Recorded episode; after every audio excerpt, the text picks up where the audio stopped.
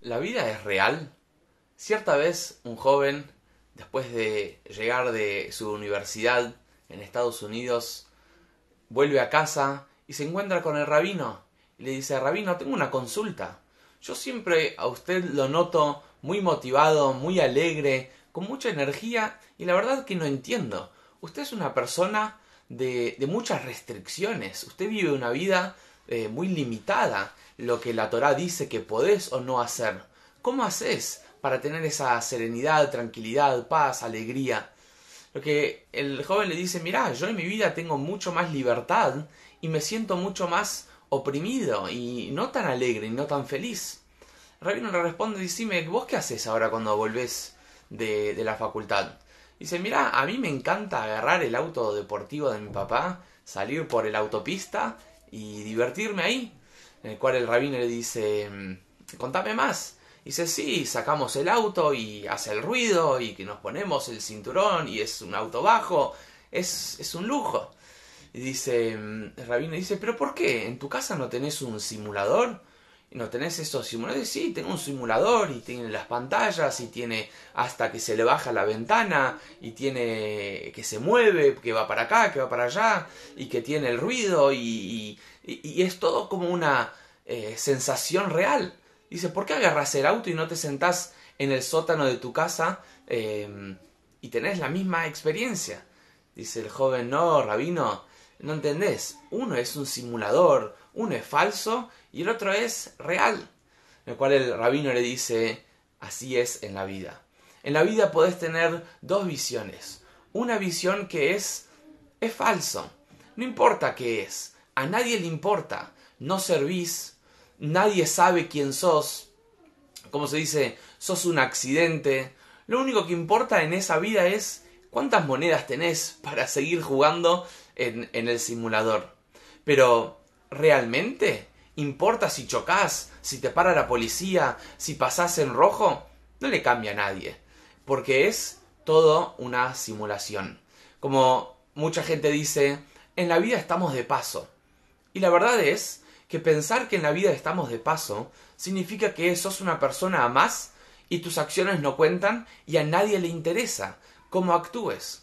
Si tus tatarabuelos, hablando de familia, o tatarabuelos judíos, desde Abraham y Sara, están esperando de tus acciones, no les cambia. Pero hay otra manera de cómo ver la vida. Cuando vemos la vida de una manera real. Cuando vos agarrás el auto y es realmente una adrenalina, salir a la autopista, acelerar y sentir la, la sensación real de estar en las ruedas. En la vida pasa lo mismo. Cuando nosotros nos damos cuenta que nuestras acciones hacen la diferencia.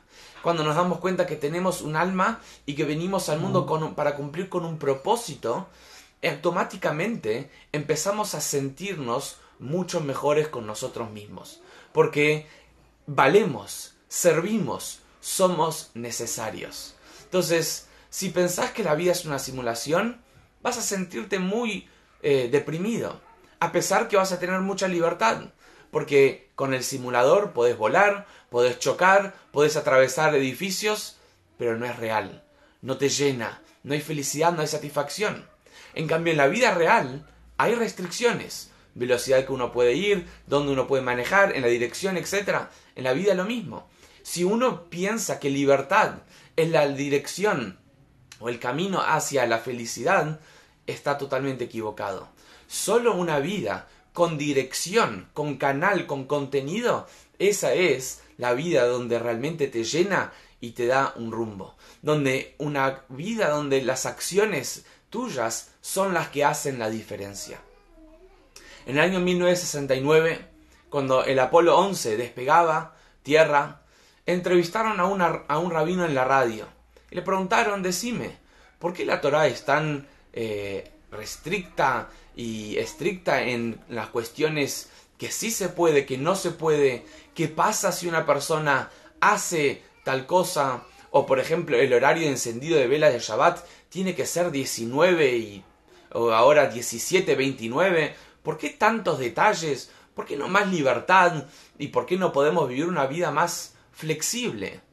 En el cual el Rebe en una reunión, en un Shabbat siguiente, comenta lo siguiente. El Apolo 11 es una misión que Estados Unidos está trabajando hace años. Se invirtieron millones y millones de dólares, horas de, de, inversión para que esto pueda despegar. Entonces, imagínate, están los astronautas en el espacio. En esas veintipico de horas eh, que estuvieron en el espacio o en las otras horas que estuvieron hasta llegar a la luna. Imagínate uno de ellos dice, ¿sabes qué? Yo soy una persona libre, tengo derechos y a mí me gusta fumar. Imagínate qué pasa si en el medio del camino decide prender un cigarrillo. Que nadie puede fumar. Mira ahí abajo, puede decir un astronauta. Están muchas personas fumando. ¿Que yo no puedo fumar? Contrario, yo tengo más derechos, puede decir él. La respuesta es que tu acción hace la diferencia en millones de personas que están ahí abajo mirándote y esperando cómo vas a cumplir el propósito por el cual fuiste puesto en, este, eh, en esta aeronave.